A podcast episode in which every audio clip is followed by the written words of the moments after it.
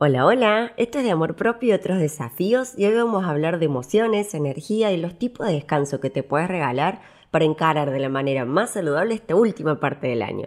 ¿Lista con tu cafecito en mano para empezar?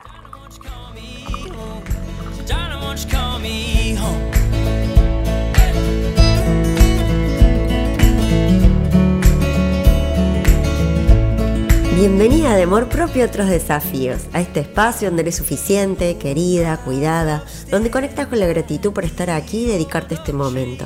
Si quieres ir del autoconocimiento al empoderamiento para crecer internamente, priorizarte y vincularte sin sentir miedo, culpa o inseguridad, estás en el lugar correcto.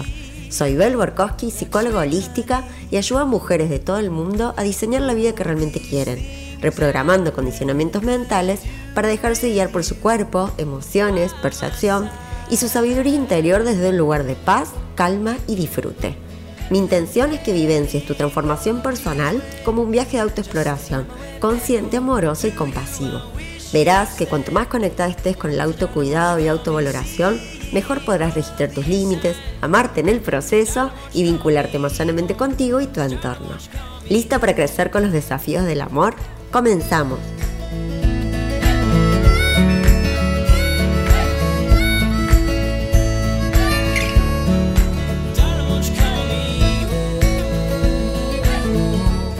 Buenas, buenas, qué alegría eh, inaugurar este quinto episodio y quería confesarles la enorme emoción de ver a tantas mujeres queriendo cuidarse, priorizarse, en definitiva amarse con esto el desafío que será la última semana de noviembre. La verdad es que me parece el momento ideal para hacerlo porque fin de año no suele agarrar como las últimas. Y así es, se viene fin de año, empiezan las corridas, las ganas de querer hacer lo que no se hizo en todo el año, las juntadas con amigos, amigas, los cierres de año escolares, facultativos, finales, cenas de trabajo, etcétera, etcétera, me cansa solo de relatarlo. Y es que no simpatizo para nada con esa locura y esos ánimos con los que se reciben las fiestas. ¡Qué estrés! Personalmente no me gusta la idea de subirme esa ola, porque pareciera que fuera el caos preapocalipsis, como si realmente la vida se terminara el 31 de diciembre. Y creo que más importante que esta locura de comprar regalos y demás, es conectar con nuestros seres queridos y con nosotras mismas desde otro lugar. Sobre todo es buen momento para revisar con qué energía queremos despedir ese año calendario que se está yendo para recibir con gratitud lo nuevo que llega. En fin, como veníamos hablando en el episodio anterior sobre los tipos de mentalidades con los cuales podemos enfrentar las vicisitudes de la vida, podríamos aplicarlo básicamente en lo puedo despedir en modo histeria, nervios, estrés, con todo lo que me falta hacer, desde una mentalidad de escasez, o desde una mente de gratitud y abundancia por todo lo que soy y desde esa revalorización de lo que soy, resaltar todo lo que hoy tengo y conseguí.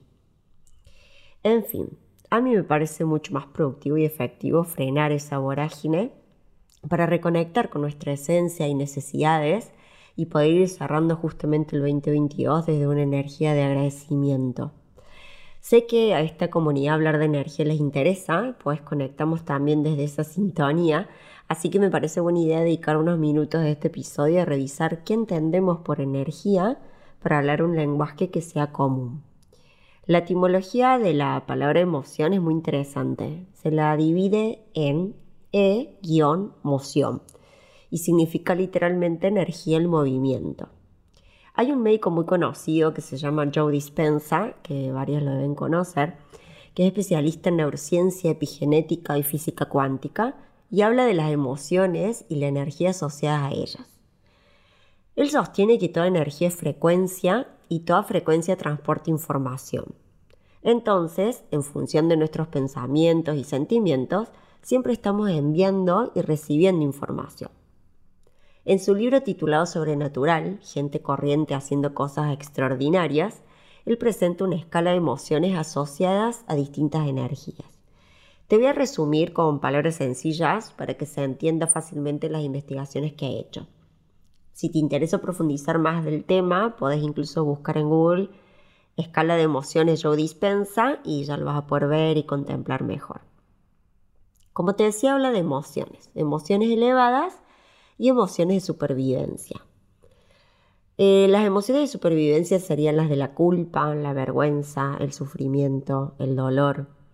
Después sigue por el control, el miedo, la rabia, el enojo, la ira, hasta llegar a emociones más elevadas como el poder, la potencia, ¿no? La voluntad, la gratitud, subiendo en esta escala hasta la alegría, el amor, la libertad. Entonces, si queremos cambiar nuestra vida, tenemos que cambiar nuestra energía, modificar el campo magnético que emitimos sin cesar. Y para cambiar el estado del ser, debemos transformar nuestra forma de pensar y sentir. Hoy quise traerte esto porque muchas veces por atender las urgencias, entre comillas, que vienen del mundo exterior, nos enganchamos en un mundo donde todo acontece a máxima velocidad, que no admite el modo slow. Bajar un cambio, frenar, no hacer, está mal visto bajo la creencia de que tenemos que ser productivas todo el tiempo. Entonces, cuando en realidad mirarnos a nosotras mismas para descubrir qué andamos necesitando es un acto de total valentía. Reflexionando, como me gusta hacer, el otro día escribí una frase que me parece atinada para compartirla aquí y que siento tan clara como certera. Acciones conscientes en el presente traerán resultados conscientes en el futuro. ¿Qué quiero decir con esto?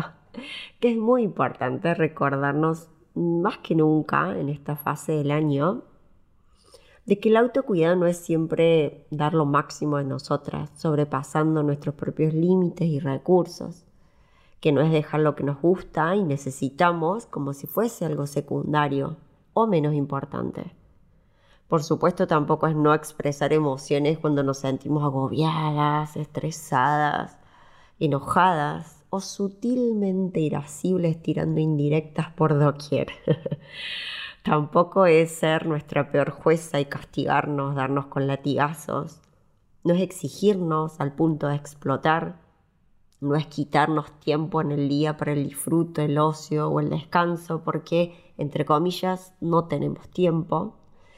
No es una obligación por sobre todas las cosas, sino una elección personal, con la intención de disfrutar, si nos sentimos forzadas, va a ser realmente un castigo más que una ventaja. Entonces, en este sentido, el autocuidado es algo que suma, no que resta, y debe aportarnos energía, salud y felicidad.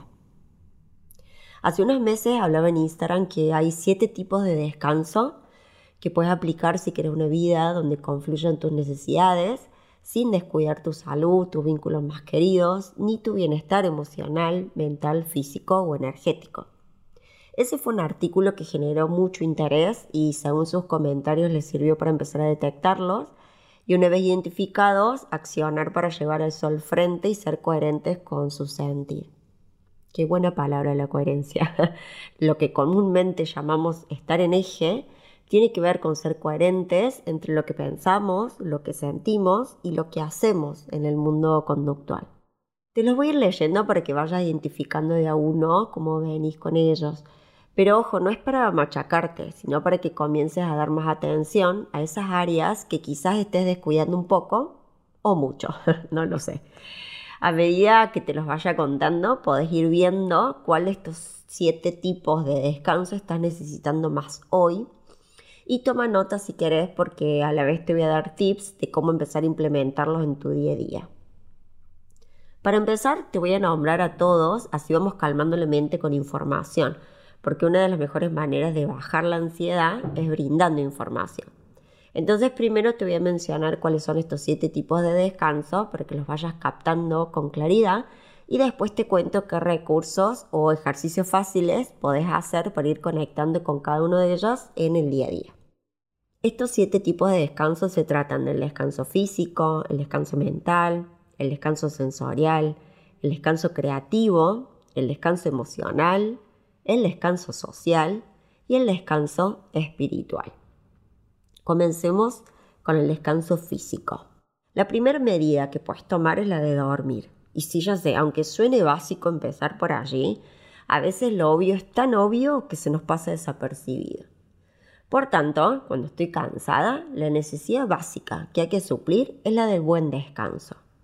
Ya habrás comprobado también que si el sueño está interrumpido o incluso andas con insomnio, el cansancio y sobrellevar luego las actividades que hagas en tu vida diurna pueden tornarse un verdadero agobio y todo un desafío.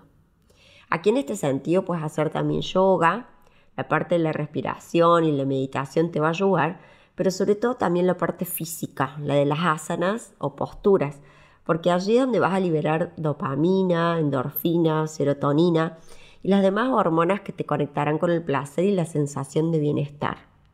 Y por último, también incluye aquí el darte unos masajes. Eso siempre viene bien. unos buenos masajes relajantes o descontracturantes que te aporten como ese mimo y ese descanso que tu cuerpo físico está necesitando. En cuanto al descanso mental, podés escribir. Este es un ejercicio que se lo suelo sugerir a mis consultantes porque es una muy buena manera de calmar la mente, de bajar los pensamientos, de descargar sentimientos en una especie de diario, de hacer journaling o en tu cuaderno de terapia. Porque tendemos a pensar de manera muy acelerada. Esto es una cuestión que se ha estudiado también a nivel de investigaciones neurológicas. Cuando nosotras pensamos, la velocidad de los pensamientos no puede ser acompañada por la velocidad mecánica de la acción. Entonces, cuando yo paso al comportamiento, al mundo de las acciones, al escribir, automáticamente voy desacelerando lo que pienso, simplemente porque no puedo escribir a la velocidad de lo que pienso. Entonces ese acto mecánico de escribir con lápiz y papel ya me ayuda a ir desacelerando mi mente. El que sigue en la lista que te preparé es la del descanso sensorial. Aquí te puede servir apagar las luces, apagar las pantallas, desconectarte por unos minutos y salir de exponerte a esos constantes estímulos que estamos recibiendo ¿no? a través de las pantallas, los videojuegos, las redes sociales, el trabajo, lo que sea eh, con lo que estés enchufada y esto ya te va a servir. Hacer o ponerte más bien en un modo unplug.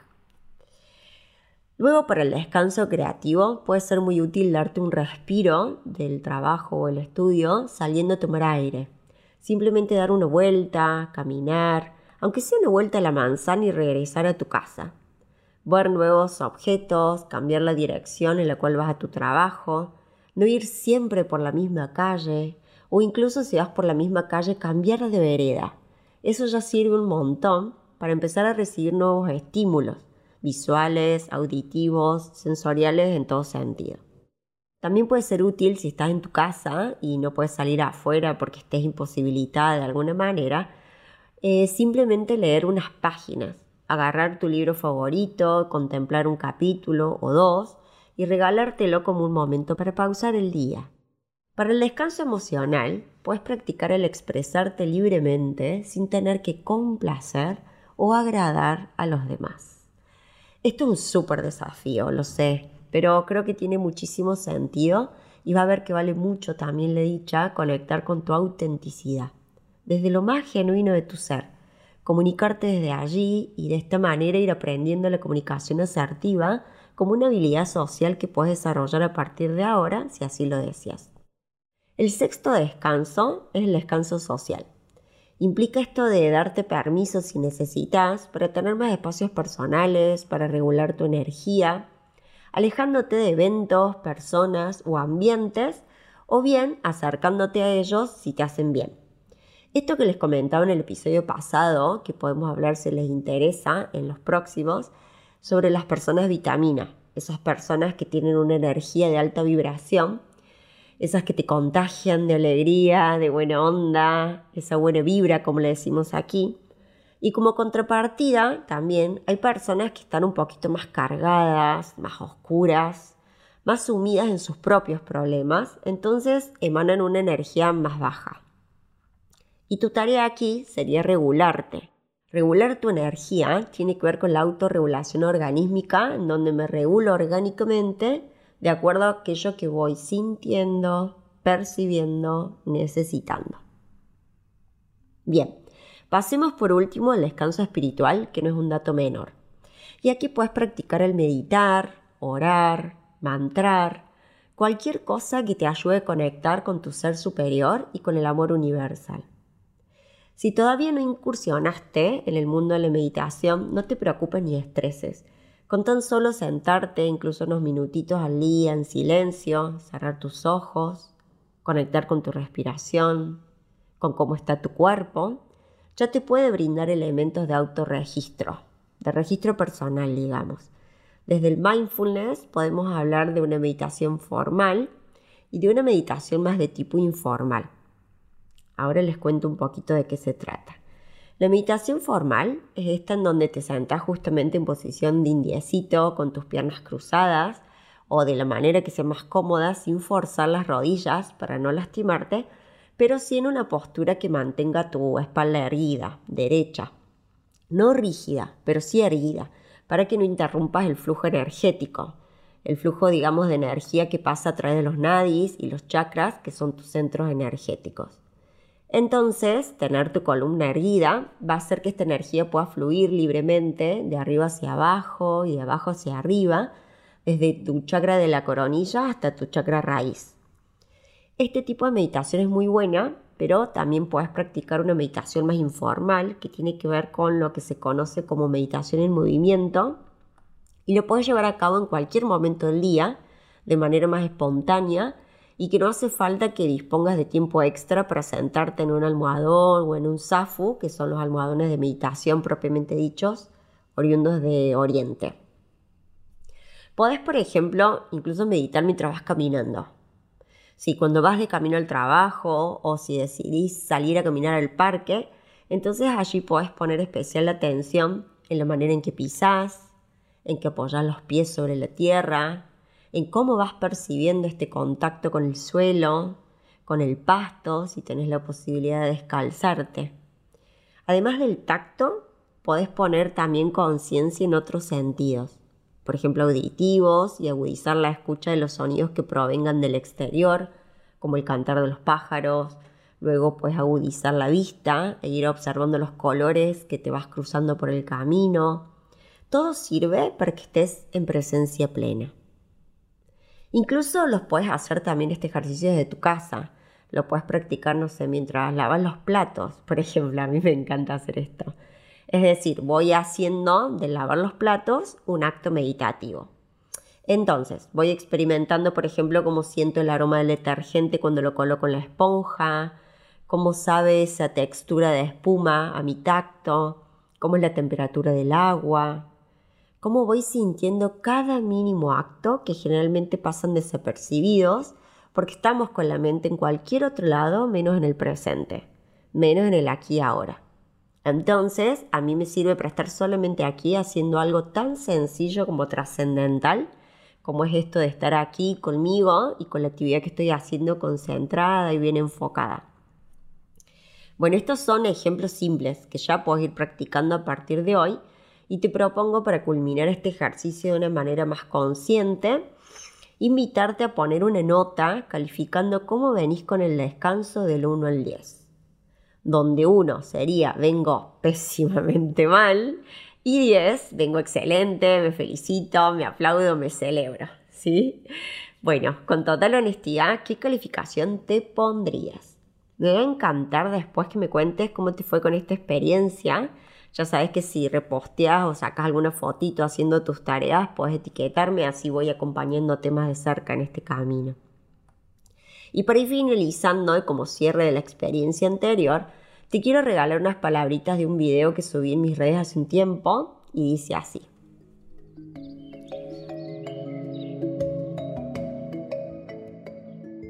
Tu mejor versión quizás no sea la que se levanta a las 5 de la mañana o la que toma un jugo verde, o la que hace yoga. Tu mejor versión es esa que intenta mejorar, esa que se levanta cada día y a pesar de no saber si estará bien o no, decide seguir caminando. Tu mejor versión es la que lo intenta con todas sus fuerzas, es esa que está entregando todo, todo por cuidarse a sí misma.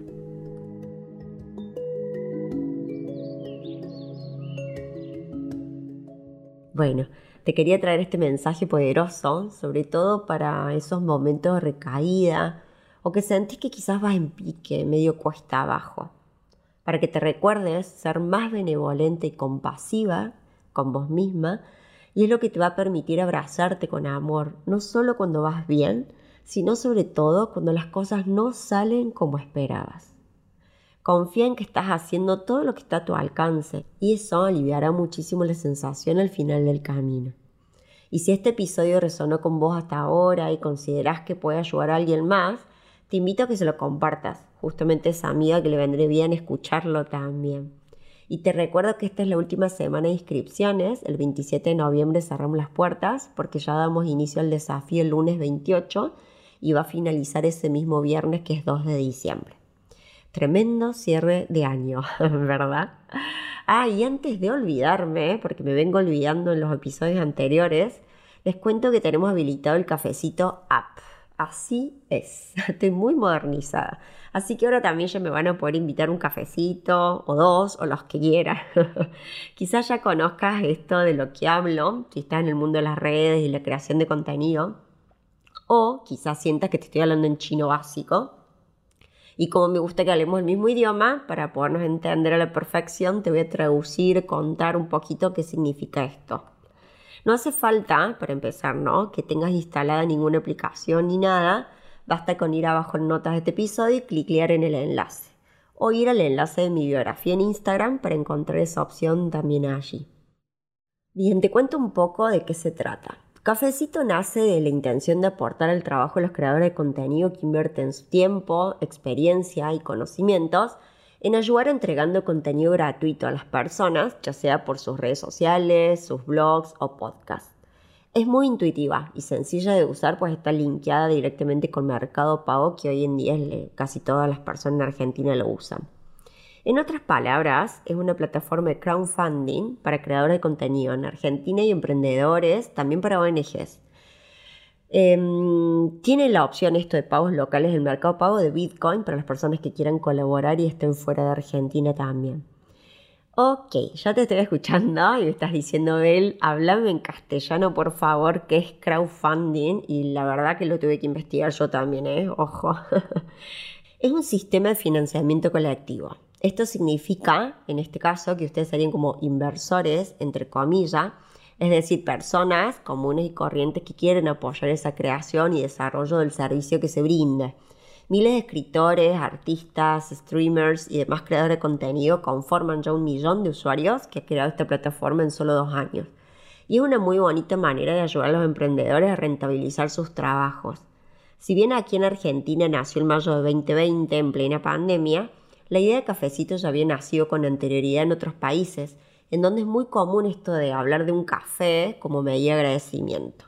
Así que bueno, me pareció una bonita oportunidad también de que todas podamos fluir en esta energía de gratitud que hablaba al principio del episodio, pues todo lo que va vuelve, que es la esencia de la transmutación, de la transformación. En fin, es una manera también de brindarles a ustedes la posibilidad de hacer que este flujo de energía vaya y vuelva y no se estanque por sobre todas las cosas. Que pueden estar también en el rol del dar y no solo del recibir. Y para que esto del dar y el recibir se transforme en un feedback de retroalimentación permanente y súper nutritiva. Que esto vaya y vuelva una y otra vez. Vaya y vuelva una y otra vez. Bueno, no me están viendo, pero yo estoy haciendo con las manos, dibujando un círculo. Pero quiero que sean parte de este ciclo, que sean parte de un círculo virtuoso que se está generando desde aquí, sentada a este lado del micrófono y con todo lo que voy creando con mucho amor, que ya saben que es así.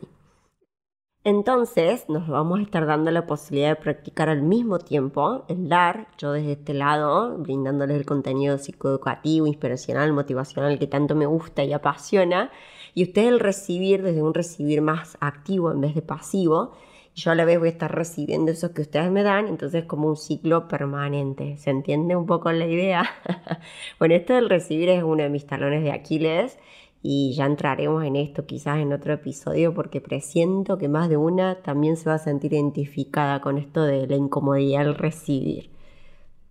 Bueno, ahora que ya les conté esta novedad, me puedo despedir en paz porque lo tenía pendiente en mi lista de cosas que quiero animarme a hacer para seguirme autodesafiando en este camino.